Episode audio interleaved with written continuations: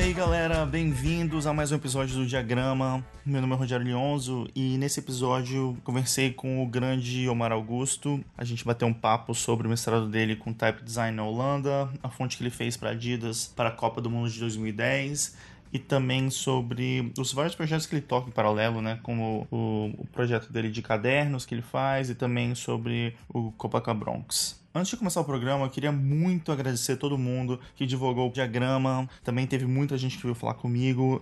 Sério, gente, de coração, eu agradeço demais vocês. Eu não estava esperando essa receptividade ao programa. Eu estou muito feliz. Então, como vocês já sabem, Acessem o diagrama.co para acessar o guia visual do programa. Também dá um follow na nossa página no Instagram e no Facebook e ajudem a gente a divulgar todos os programas. É muito importante para a gente esse tipo de divulgação para a gente crescer mais e mais o programa. Então bora nessa, vamos lá.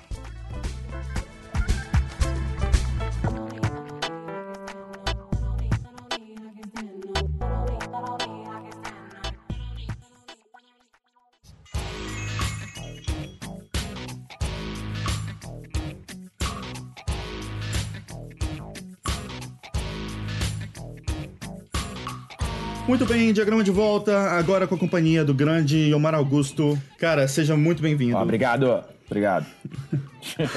então vamos lá, cara. Eu queria que você falasse um pouco sobre o seu começo. Eu sei que você é de uma família com, com muitos artistas e até queria saber se eles te influenciaram a, a começar nessa área de design e, e falar bem como você acabou fazendo o que você faz hoje em dia. É, cara, aí tem essa coisa muito forte da minha família de ser um bando por vários artistas e isso com certeza foi um começo sensacional apesar de ser difícil também, né? Não tem muito para onde você correr, porque minha mãe é, minha mãe trabalha com moda, minha irmã é encadenadora de arte e tem um, eu tenho um primo que mora na tem um primo que mora na República Tcheca, ele faz bonecos para teatro, tem um outro primo que é fotógrafo, tem uma a minha tia é artista, então é eu devo muito à minha família esse esse essa provavelmente esse DNA criativo que eu tenho, né, de de estar tá, tá dentro da minha família. E, e, o começo foi esse também. O começo foi muito olhando a minha irmã, Rosa Guimarães, minha irmã trabalhando, e eu, eu tava na. Tava nem, não tava nem no, no, no, segundo grau. É. Daí o segundo grau, minha irmã. Quando eu tava no. Quando eu tava antes do segundo grau, minha irmã já tava, já desenhava, minha irmã sempre desenhou, sempre fez as coisas dela. Daí eu sempre olhando ela trabalhando, sempre me encantei muito pelo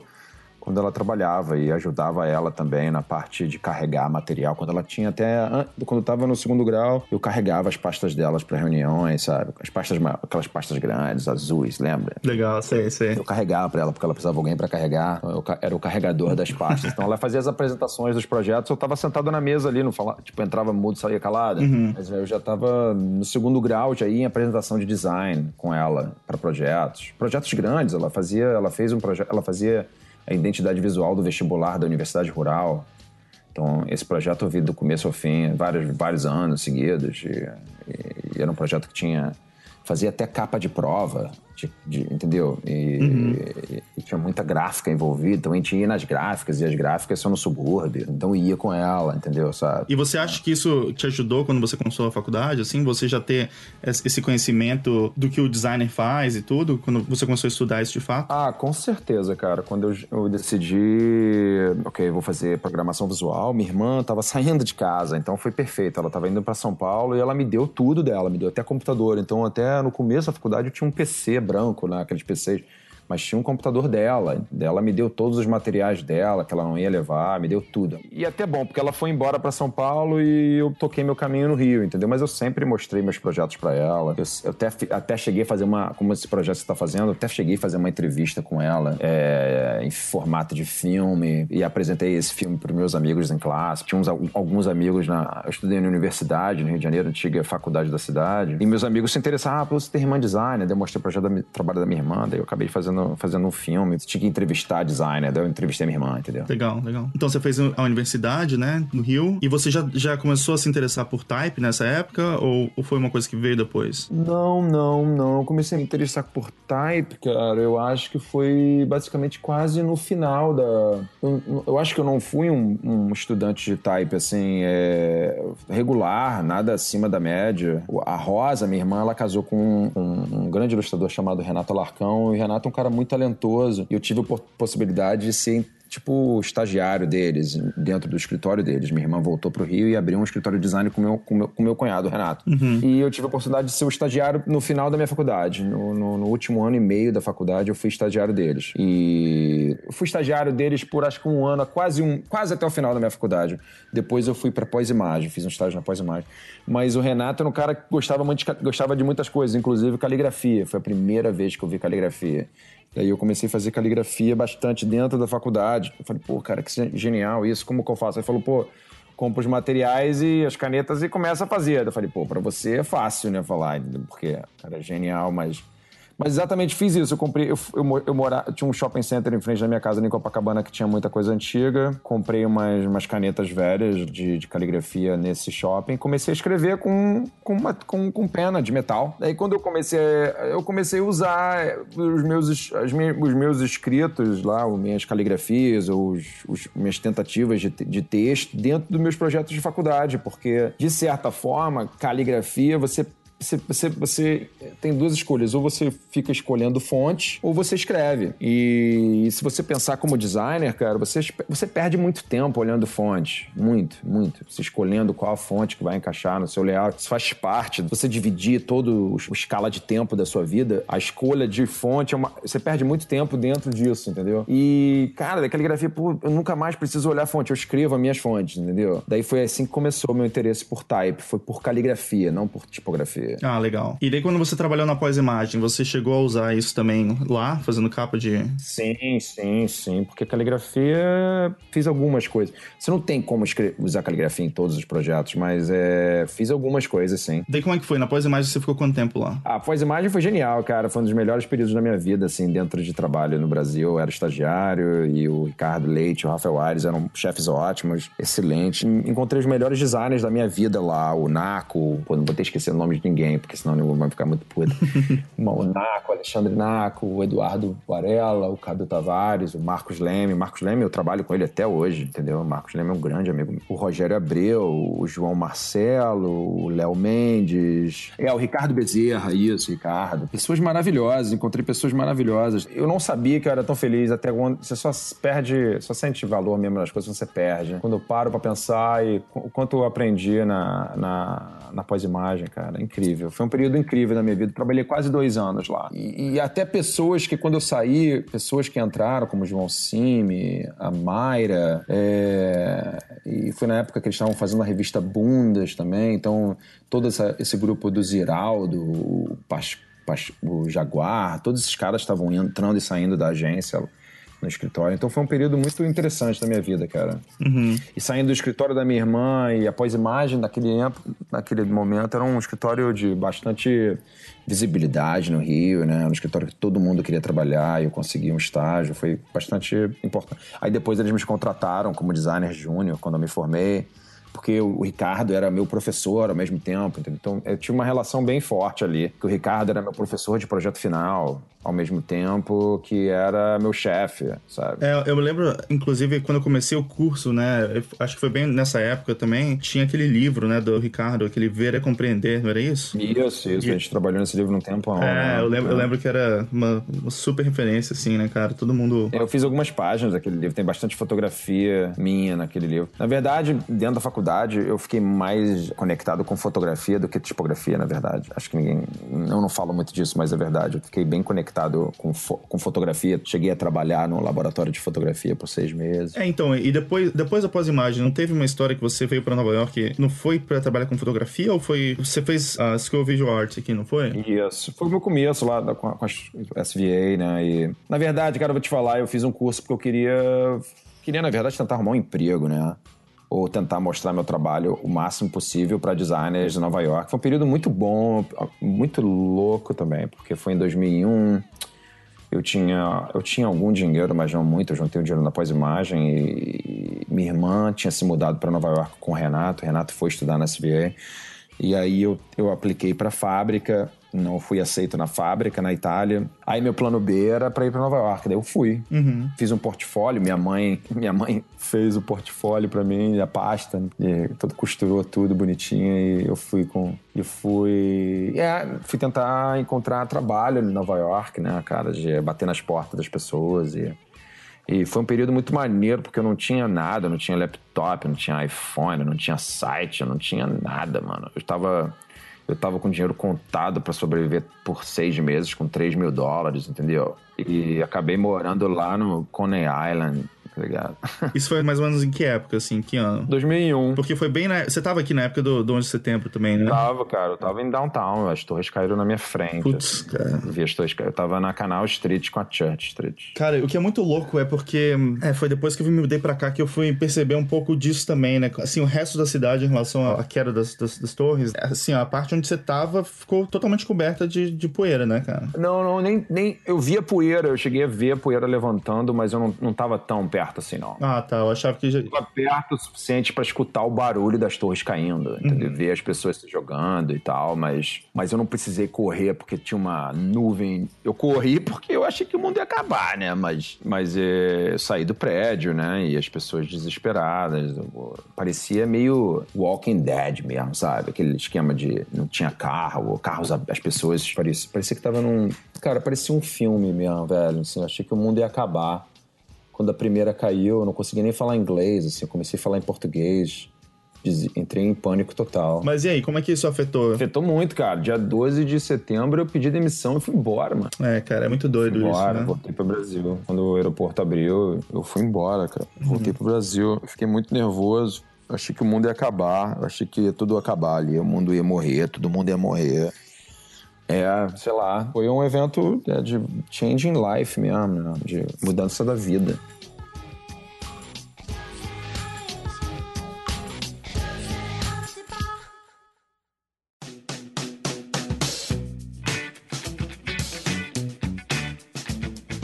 E daí, quando você voltou pro Brasil, você, você começou o seu próprio estúdio? É, cara, eu nem vou falar o nome do cara. Eu trabalhei com esse cara, daí foi tão ruim que.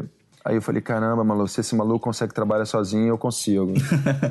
Aí eu pedi demissão e comecei meu próprio estúdio. Eu fiz um estágio com esse cara em Nova York, o Mateu Bolonha. Do Muca, né? É, mãos mão. E aí eu fiz um trabalho. Acabei conseguindo ganhar um certo dinheiro na- no- nos Estados Unidos e esse dinheiro foi suficiente para eu comprar um computador, comprar um scanner, comprar uma impressora e, e começar sacou? o estúdio. Legal, legal. E daí depois veio mestrado na Holanda. É, daí eu fiquei trabalhando no Rio por uns dois anos e meio, juntando dinheiro. Eu queria tentar comprar um apartamento, né? Um quarto-sala ali em Copacabana mesmo. A minha ideia era comprar um apartamento, juntar dinheiro. Eu queria sair da casa da minha mãe o mais rápido possível, sabe? Eu queria ter minha casa. Porque quando você mora só, você mora fora, depois volta, você não quer mais voltar, entendeu? Daí eu queria sair de qualquer maneira. Mas daí eu fiquei pensando, pô, de repente estudar, estudar na Europa ia ser legal. Daí eu, eu tentei aplicar para uma bolsa para estudar na Inglaterra, daí eu não consegui a bolsa. Eu sempre gostei muito de design inglês, né? Por causa da, da fotografia, da fotografia do design inglês, a parte de música e filme, para toda Massive Attack,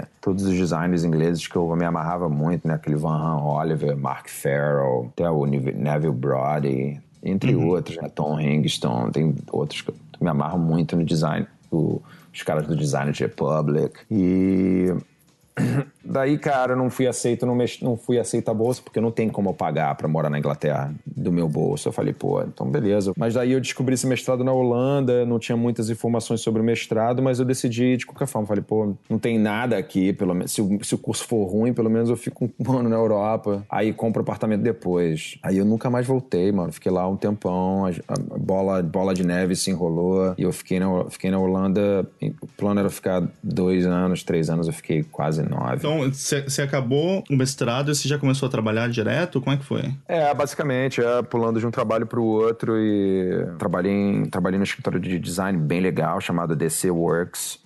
Aí, mas eu queria trabalhar em Amsterdã e depois eu, eu consegui um emprego na 180 Amsterdã, que foi a minha primeira oportunidade e a, e a única oportunidade de full-time em publicidade. Foi o meu primeiro e único. E trabalhei dois anos lá e foi excelente, cara. Adorei trabalhar com publicidade. Daí depois veio a crise, aí eu perdi o, perdi o emprego, não renovaram. Não fui despedida, né? Mas não, não me renovaram. Ainda não tenho isso no meu. Eu tenho várias coisas no meu currículo, mas nunca fui fired. Daí eu comecei a trabalhar sozinho. Porque essa empresa, ele, eles me mandaram, não renovaram meu contrato, mas me chamavam pra, me chamaram para fazer um freelancer. Eu falei, putz, legal. Aí eu, quando eu vi, eu tava ganhando mais dinheiro como freelancer do que funcionário naquele momento. Eu falei, pô, ficar freelancer não é interesse, não é ruim, não. Aí eu nunca mais parei, cara. Isso tem sete anos atrás, assim. Em termos de visto lá, era tranquilo isso? Assim, ficar, por exemplo, sem ter uma empresa te contratando, você ser freelancer? Cara, não, foi bem complicado, mas deu certo no final. Eu consegui me virar. Massa, legal. É, é difícil, visto na Europa é muito difícil. Estados Unidos é mais fácil. Cara, eu achava que os Estados Unidos era bem complicado. É bom ter essa perspectiva. Você sente que freelando você, você também tinha mais tempo para focar em trabalho pessoal? É, eu acho que tudo é projeto pessoal se você não estiver fazendo projeto comercial. Se você estiver dando aula, é um projeto pessoal. Se você estiver fotografando, é um projeto pessoal. Você só está colocando o nome, projeto pessoal, naquilo que você está fazendo fora do, do teu trabalho do day-to-day, -day, né? Uhum. E eu acho que quando você é freelancer, você pode tentar... Ok, metade do meu tempo é para o comercial e metade do tempo é para o trabalho pessoal. Na verdade, o que eu sempre tentei fazer era meio 25, 25, 25, é, 25%, vida do 25% que é 25% comercial, 25% dando aula, 25% no meu trabalho de arte e 25% nos trabalhos pessoais que não são conectados à arte. Uhum. E tentar fazer isso, entrar, tentar fazer esses 25, capitalizar nos, em todos eles, entendeu? Ah, legal. E, mas aí nessa época, então, você começou a dar aula em, em Amsterdã quando você estava lá? Não, cara, comecei... Eu fiz vários workshops. Na verdade, eu, não, eu tava na Holanda, mas estavam rolando outros convites para dar aula em outros lugares. Então, viajei eu fui dar aula na, na, em Portugal, fui dar aula na Espanha, dei aula na Dinamarca, dei aula na China, dei aula na Rússia, Turquia. E, mas na Holanda eu comecei a dar aula no meu próprio estúdio, dando aula, fazendo workshops no meu próprio estúdio, mas pequenos workshops com quatro pessoas. Eu gosto de dar aula de contato pessoal, não, não tenho dado mais aulas em salas muito cheias, não, porque eu quero que vale a pena mesmo, entendeu? Aí, cara, é... ah, eu tive a oportunidade de, de, conhecer o diretor da Willem de Kooning, que é a academia de Rotterdam. E eu, pô, pensei que, pô, vamos pedir meu, meu mestrado, vamos ter de fazer prova, nada. Eu fui lá, mostrei meu, meu trabalho e, e me chamaram para dar aula lá. Quando eu vi, eu tava dando aula de type para advertising para alunos holandeses. Isso foi uma, foi uma coisa que eu nunca, eu nunca, nunca imaginei que ia acontecer. Mas foi um, foi um dos momentos que eu, que eu falei, pô, valeu muito a pena ter ido para Holanda sabe? Foi uma, uma coisa que eu sou muito orgulhoso de ter feito. E o ensino lá, você sente uma, uma diferença muito grande com o ensino no Brasil? Ah, cara, é incrível. A Holanda é um país incrível. Se você, é, você é um designer, é um lugar que você tem que ir, assim, uma vez na tua vida, pelo menos, assim, fazer uma pesquisa. O lance da Holanda é que é, é, é, é tudo é muito voltado para o design, tudo, o chão é feito tudo é, cada centímetro quadrado do país é planejado. Então você às vezes você fica meio maluco, cara. Você quer, você quer sair daquele sistema tão planejado, assim, sabe? Você quer ir pro mato, ou pra floresta, ou pro, pro mar, ou pra montanha, ver uma pedra, sabe? Uhum. Na Holanda não tem muita natureza, não é um país sem natureza nenhuma. É tudo planejado. Até os parques são planejados, até os parques nacionais são planejados. Então, é, a Holanda é legal para ficar, mas você tem que sair de vez em quando, senão você fica maluco lá, entendeu? Mas você sente, você sendo um professor na Holanda, como é que fluiu isso assim? Você sente que você tinha um, uma pegada diferente até para os alunos e tinha uma coisa diferente para acrescentar? Cara, eu vou ser sincero, eu entendi a minha limitação dentro do design, no mundo do design holandês. Eu larguei esse mundo de design holandês e me joguei na publicidade internacional, cara. Eu me joguei mais pro type, pra publicidade e foi esse o caminho que se abriu e eu fui, entendeu? Porque eu, como designer, o meu background, eu não queria mais trabalhar em escritório holandês, entendeu? Eu acho que eu, eu trabalhei um ano e depois eu que foi um ano muito interessante em Rotterdam. Né? Nesse escritório fiz vários amigos excelentes, sabe? Mas o, eu, na verdade, eu meio que me, me direcionei para o mercado de publicidade, que é um mercado muito forte na Holanda também, entendeu? Uhum. Mas com, com. Eu me joguei tentando. E comecei a trabalhar com, com pessoas de outros países, não só Holanda, entendeu? Ou com americanos, ingleses, suecos, japoneses dentro da 180 na 180 eu me joguei eu acho que esse era mais o meu caminho do que trabalhar e tentar ser tentar ser um experimentar os jet sets cara. Isso para mim esse que eu acho que é o erro de muitos designers que vão para Holanda. Eles querem ser o experimental jet sets entendeu? Isso aqui isso aqui. E eu particularmente isso não são palavras minhas não. Isso foi um designer irlandês que falou para mim cara esse é o maior eu. Não tente ser, porque você não vai ser, entendeu? Uhum. Você nunca vai ser o experimental jet set. Isso aí é para Você vai ser você. Você tem que ir lá aprender com os mestres holandeses, que são mestres mesmo, misturar o seu background do Brasil, meu do Rio, se você for do Recife ou de Brasília, misturar isso e tentar fazer uma outra coisa e ir para um outro caminho. Eu acho que você vai ser um cara mais feliz, entendeu? Isso que eu fiz, entendeu? Eu acho que é um complicado de você tentar eu entendo, entendeu? Eu entendo que você fica de, de boca, você quer ser, você quer fazer esse tipo de design, que é type, não tem muito compromisso com o cliente ou compromisso com uma venda, não tem venda, não tem venda. É, é basicamente na Holanda designers, os caras sobrevivem trabalhando para museu. Isso é sensacional, cara. Sensacional, entendeu? Isso é incrível. Aonde que isso acontece? No mundo? Nenhum lugar no mundo. Só na Holanda, ou na Suíça, ou talvez na. Acho que nem na Suécia, deve ser. Porque eu, particularmente, tenho olhado muita coisa em design sueco que eu tenho ficado muito impressionado. É, eu acho que a Suécia já é bem mais comercial, cara, a, pegada que eles têm. Pô, eu tenho, tenho visto umas coisas bem legais. Mas é, é isso. Meu tempo na Holanda foi um tempo muito doido e mudou muito de um ano pro outro, assim. E daí depois, como que foi sua vinda para Nova York? Cara, a minha vida na Holanda realmente acabou, assim. Eu tive uma oferta de trabalho de uma agência em Nova York. Eu aceitei a oferta, comecei os procedimentos de visto. Aí, com três semanas para me mudar para Nova York, essa empresa entrou em contato comigo falando que uh, não tinha mais a oferta, a oferta tinha sido cancelada.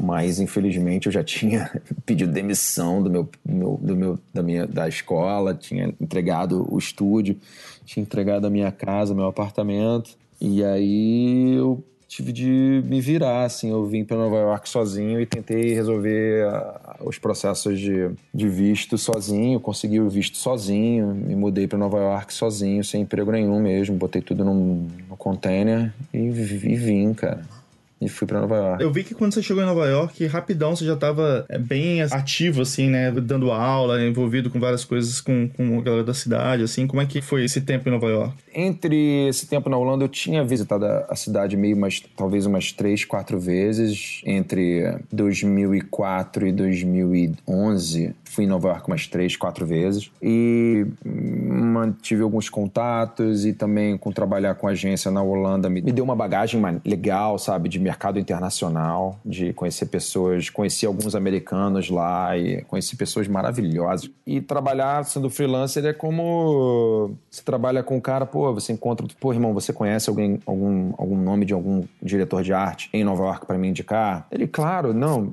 entre em contato com esse cara aqui. Não, não, peraí, eu vou escrever para ele. E agora, hoje em dia, com Facebook, LinkedIn, até mesmo o e-mail, o e-mail é uma plataforma tão poderosa, né? De, praticamente agora ninguém pensa, mas o e-mail é uma poderosíssima. Você pode mandar teu site, você pode anexar coisas, entendeu? É um momento que você entra no glimpse de uma pessoa que possa te, te contratar. Por isso que eu acho que eu tento responder e-mails assim de uma forma bem legal, assim, nada muito.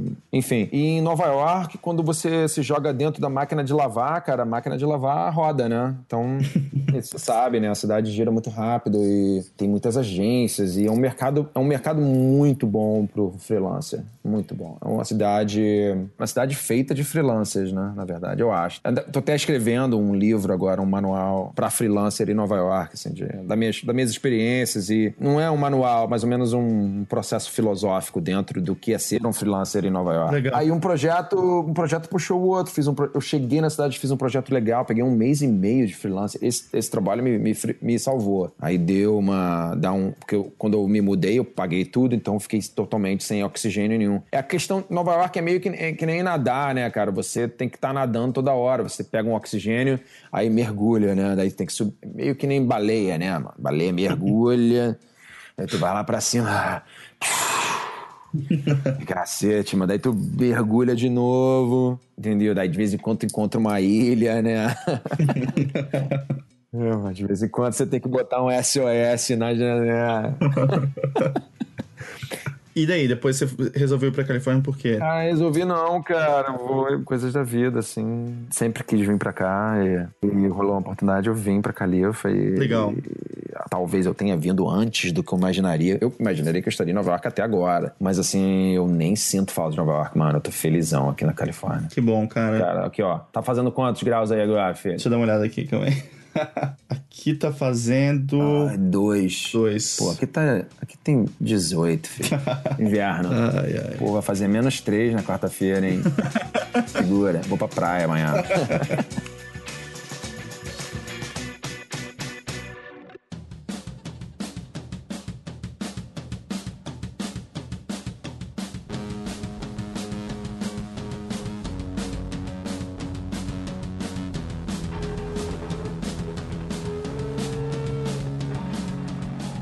Então, cara, eu queria falar com você sobre alguns trabalhos específicos. É, tem tem uma coisa que, que eu sempre achei muito legal do seu trabalho, assim, é que você sempre faz seus livros pessoais, né? sempre tem um, uma coisa meio tátil, assim, que você tenta várias técnicas diferentes, né? E você guarda tudo isso em umas encadernações diferentes. Eu queria que você falasse como é que isso começou e o que, que são esses livros exatamente. Cara, é, começou os livros com... Quando eu achei um, um, um, um livro desse cara chamado Dan Eldon, que era um na verdade, até um menino morreu novo, era, ele tinha de 20 e poucos anos, e ele, acho que os pais moravam na África, e, e ele era fotógrafo, e ele fazia uns cadernos é, impressionantes com, os, com as fotografias deles, e desenhos, e colagens, e aquele livro me impressionou muito. Aí eu tentei fazer os livros igual dele, e, mas nunca conseguia. Daí os livros ficavam diferentes. Eu percebi que o livro é um processo muito pessoal. E já que a minha irmã é encadernadora de arte, então, cara, o processo de livro só, só aumentou, né? Então eu venho trabalhando em cadernos desde, desde sempre, desde a época da faculdade, praticamente. E daí você guarda todos eles? E você normalmente expõe? O que, que você faz com eles? Ah, eu, faço, eu guardo. Tem alguns cadernos que são cadernos de processo, que é só de trabalho mesmo.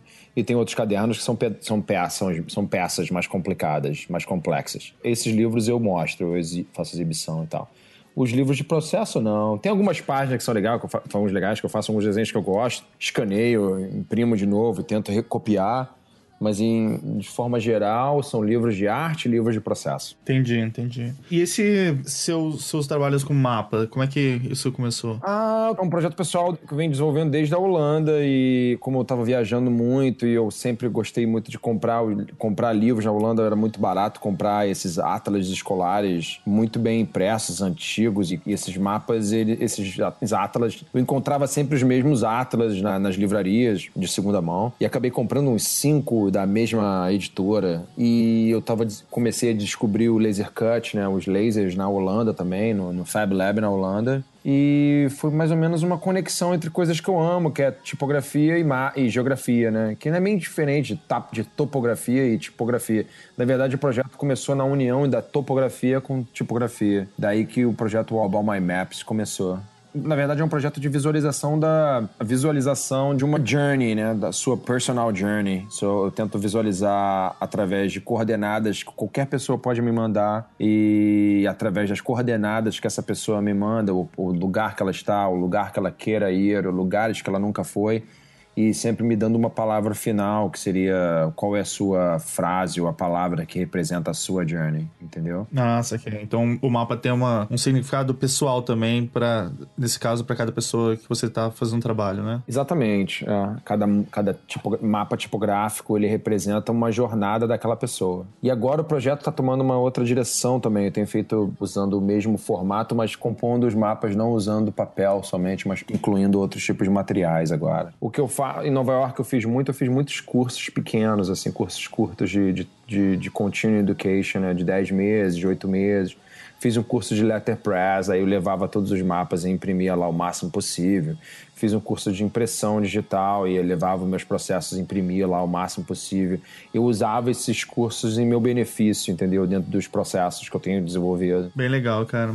Um dos trabalhos, assim, que, que você fez que eu acho que teve uma repercussão maior, assim, foi a tipografia pra, pra Adidas na época da Copa do Mundo, né? Isso. É, você tinha comentado que isso tinha rolado na 180, né, Amsterdã, mas como é que foi esse projeto? Foi uma coisa que pintou pra agência, porque eles tinham conta da Adidas, era isso? Sim, eles tinham conta global da Adidas e, na verdade, eles, esse desenho dessa fonte, metade da caixa alta veio direto da Adidas, assim, um desenho um pouco bruto. Algumas letras não tinham tipo uma, umas oito letras, eu acho, alguns números. E dentro da, da 180 eu expandi o desenho todo, fazendo todas as caixas altas, todos os números, é, caixa, a caixa baixa, que eles não usam tanto, mas existe. E, pô, foi um projeto da minha vida, eu acho, cara, um deles, com certeza. E eu desenvolvi como, como quando eu tava na 180. Foi sensacional. Foi, um, foi impressionante ver a fonte na, a, na camisa dos jogadores, na televisão, viajando pela Europa e vendo as letras nas lojas da Adidas,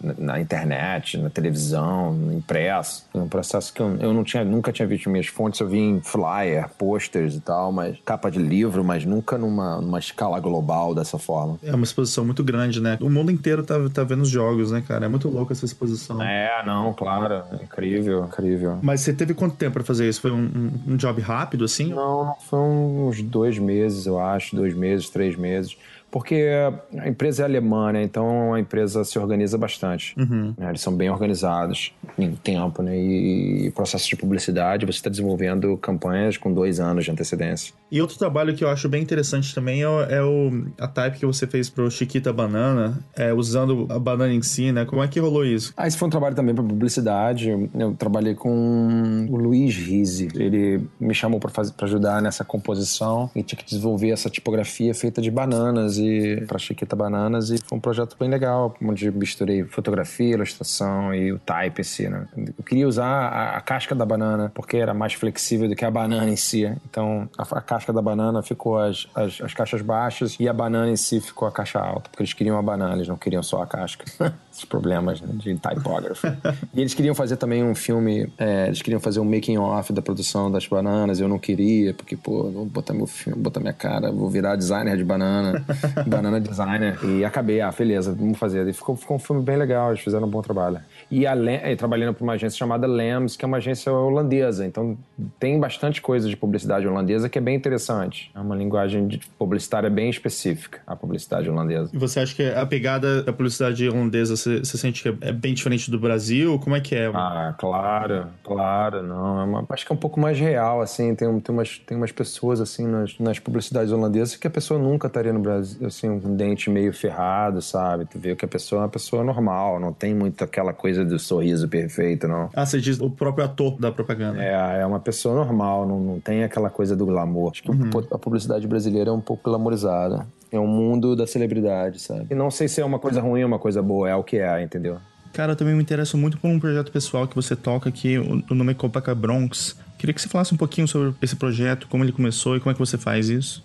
Cara, Copaca Bronx, ele começou quando essas câmeras, né, essas DSLR, com Canon principalmente, essas câmeras mudaram o mercado. No princípio, quando você pode filmar e fotografar e, e como eu sempre fui um cara muito envolvido em fotografia, sempre, desde sempre, assim, até, até, até voltei a fotografar em filme na Nova York, fiz um Fiz um, 4, eu fiz um curso de 4x5 em Nova York, cara. Tava fotografando com filmes gigantes, assim, sabe?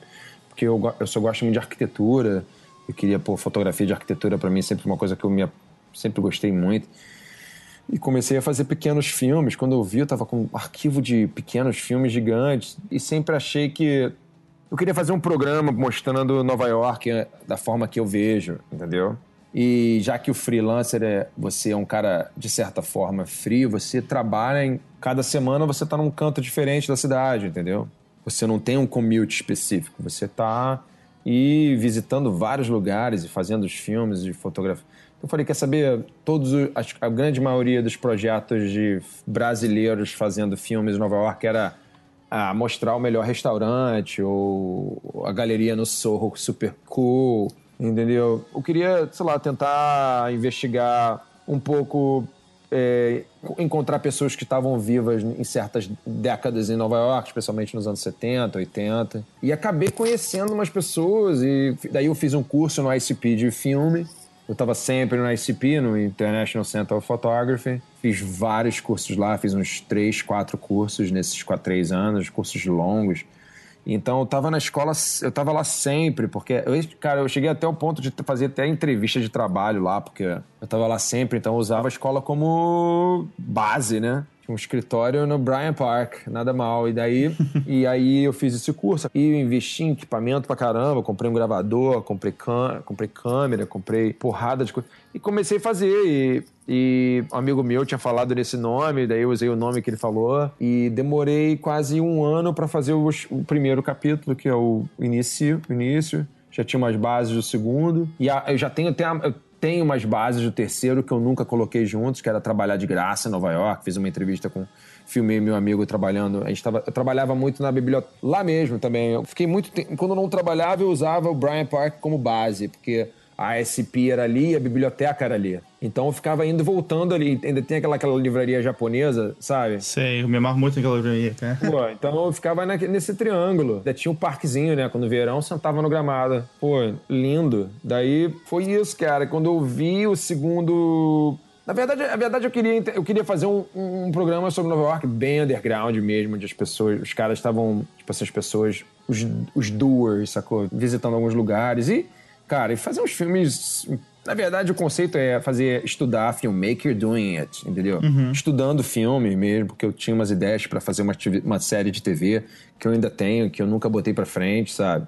Porque sei lá, filme é muito, muito interessante, cara, formato filme, entendeu? É, é, engraçado, cara. Eu também tenho uma paixão, assim, por filme, sabe? Eu até aproveitei Nova York por conta disso também, assim, sabe? Tanto é, fazendo cursos também, né? Eu fiz uns cursos de cinematografia na, na School of Visual Arts que a gente filmava em 6mm, sabe? My God. Esse que é o lance da cidade, cara. A possibilidade de você fazer uns cursos que você... A, a estrutura da cidade, a estrutura das escolas é incrível e você tem toda a cidade para usar como laboratório do curso, entendeu? Isso é incrível. Me conta uma coisa, como é que é trabalhar quase que exclusivamente com type? É, você sente que é possível você sempre estar tá criando coisas novas, assim, você sente que mais de 10 anos trabalhando, assim, você consegue ainda achar vários momentos, assim, que você vê uma coisa muito nova, assim, que você fez e fala assim, pô, legal isso. Ah, com certeza, cara, com certeza. Tipografia é uma, é uma estrutura como se fosse um clash entre o simples e o complexo, que, que você pode dictar, você pode, você pode controlar o, o quanto sofisticado e quanto o, você, pode, você pode ser, entendeu? As, as variações e, e, quando você mistura type e ilustração é muito forte. Então você tem. É quase infinita a, a forma de que você pode compor um type illustration ou um type, type lettering, ou um type. Entendeu? Você pode um type do mesmo type que é simples, sofisticado, pode ficar complexo e é, as variações são infinitas mesmo, entendeu? Você precisa só estudar. Você tem que estudar type mesmo, estudar o você tem que investir tempo no desenvolvimento de type mesmo, entendeu? Passar tempo desenvolvendo, desenvolver famílias e entender, estudar um pouco a história de cada caractere. Enfim, é, é, eu acho que, por exemplo, o que eu tenho feito agora é diretamente ligado ao que eu fiz com o mestrado, entendeu? Eu sempre olho para types de texto, sempre. Apesar de não desenvolver nenhum nunca mais, entendeu? Mas eu sempre olho para coisas muito complexas para desenvolver coisas mais simples, entendeu? E por que, que você nunca mais faria isso? Ah, porque é infernal. O trabalho é muito, muito grande, infinito. E é um ano de trabalho um ano, dois anos. É uma fonte, uma, uma fonte é um ano de trabalho seis meses a um ano. Uhum. E você, para investir esse tempo, ou você está ganhando muito dinheiro, ou uma coisa que você acredita muito, né? Prefiro ganhar menos e trabalhar em outras coisas. Mas eu fiz, entendeu? Eu fiz, eu fiz um type de texto, apesar de não estar tá pronto, mas eu fiz. E quero que acabar o trabalho, meu, meu, minha, minha tese de mestrado. Eu vou acabar, mano. Um dia eu vou acabar. Eu lembro que ela foi selecionada pro tipos latinos, né? É, não, sensacional. Na época era, era letras latinas, né? De, de 2006, não foi isso? Eu, pô, eu acho que sim, cara. Eu acho que sim, porque eu tinha. Eu botei esse trabalho em algum. Algumas, alguns lugares, assim, apesar de não muitos, assim, porque mais. Mas aprendi muito, muito, muito. Sou outra pessoa de, depois tempo do, do mestrado, com certeza, com certeza. É comum você fazer esse tipo de trabalho de type design para empresas? Oh, isso é raro acontecer, mas quando acontece eu fiz uma fonte para uma agência de publicidade no sul do Brasil que eles queriam uma fonte própria. Uhum. eu fiz é, uma agência chamada Global. E eu fiz uma fonte gosto muito, que na verdade no ano que vem ela volta para mim, eu vou, eu vou, vai ser uma das minhas fontes da minha Type Foundry que eu queria muito, tô tentando trabalhar nisso. Se tudo der certo até o final do ano que vem, eu vou ter algo online para ser vendido. três fontes, cara, três. Meu, meu objetivo é são três fontes até o final do ano que vem. É, a type design é uma profissão que de, de, define a sua existência, eu acho, cara. Você vai ser type designer pro resto da sua vida. E foca nisso, entendeu? Uhum. Muito difícil. Sou um cara envolvido com muitos outros projetos. Eu não quero, eu não quero, não quero virar type designer. Eu queria, mas por um outro lado, eu queria acabar minhas fontes, entendeu? Então eu tenho que sentar e desenhar um pouco todo dia. Essa é, é, é aquilo de você escrever um livro você tem que escrever um parágrafo por dia, no final do ano você tem um livro, é aquilo, é a mesma coisa. Você tem que trabalhar todo dia um pouquinho, entendeu? É, isso aqui. E, cara, o que, que, você falaria pra alguém que tá começando assim, que quer trabalhar com, com lettering, com caligrafia? O que, que você diria que é o primeiro passo pra pessoa começar? Pô, cara, o primeiro passo, eu acho que é importante, eu acho que, acho que o importante é você estudar type mesmo, cara. Tipo assim, type é a base de tudo, entendeu? Porque se você ou você pode. É difícil de você seguir todas as direções, ser um. Se você quer ser lettering artist, é, acho que você deveria estudar bastante type, tipografia a fundo, assim. Se você quer ser calígrafo, acho que o caminho da caligrafia é, é, é um, um, um, outro caminho. Você pode fazer só caligrafia e, e, dentro da caligrafia tem milhões e milhões de estilos diferentes. Hum, mas assim, você pode ver que não, tem muito tem muito cara fazendo lettering hoje em dia que o cara não sabe desenhar type, entendeu? O cara mais ou menos ou copia o que já foi feito, ou ele, ele usa padrões que já são estabelecidos e, e, e segue aquele caminho. Eu acho que quando você estuda tipografia de verdade, as coisas mudam um pouco, entendeu? Você fica, você tem, faz um fundamento bom e você tem as fundações boas. Não sei, acho que vai ser o cara. É, tem cara que só faz lettering, não sei como o cara. É porque meu, meu, minha linha de trabalho ela, de, de lettering ela é bem voltada dentro de type. Eu vou desenhar o type simples e depois ele vai tentar virar um pouco mais ilustração ou lettering, um pouco mais é, expressivo. Eu acho que tem, tem tudo dentro da personalidade da pessoa. Tem cara que só vai, que vai desenhar direto e vai fazer os sketches sempre da mesma forma. Eu acho que é bem legal o cara estudar bastante type, entendeu? Estudar a história da tipografia um pouco e tentar desenhar famílias mesmo, né? De tentar fazer o A, o Z, os, os números, as pontuações, enfim.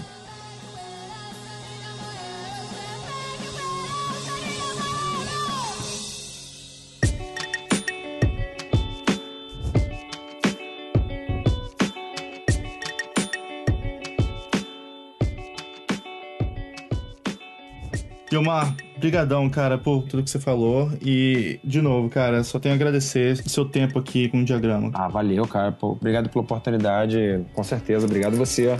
Valeu.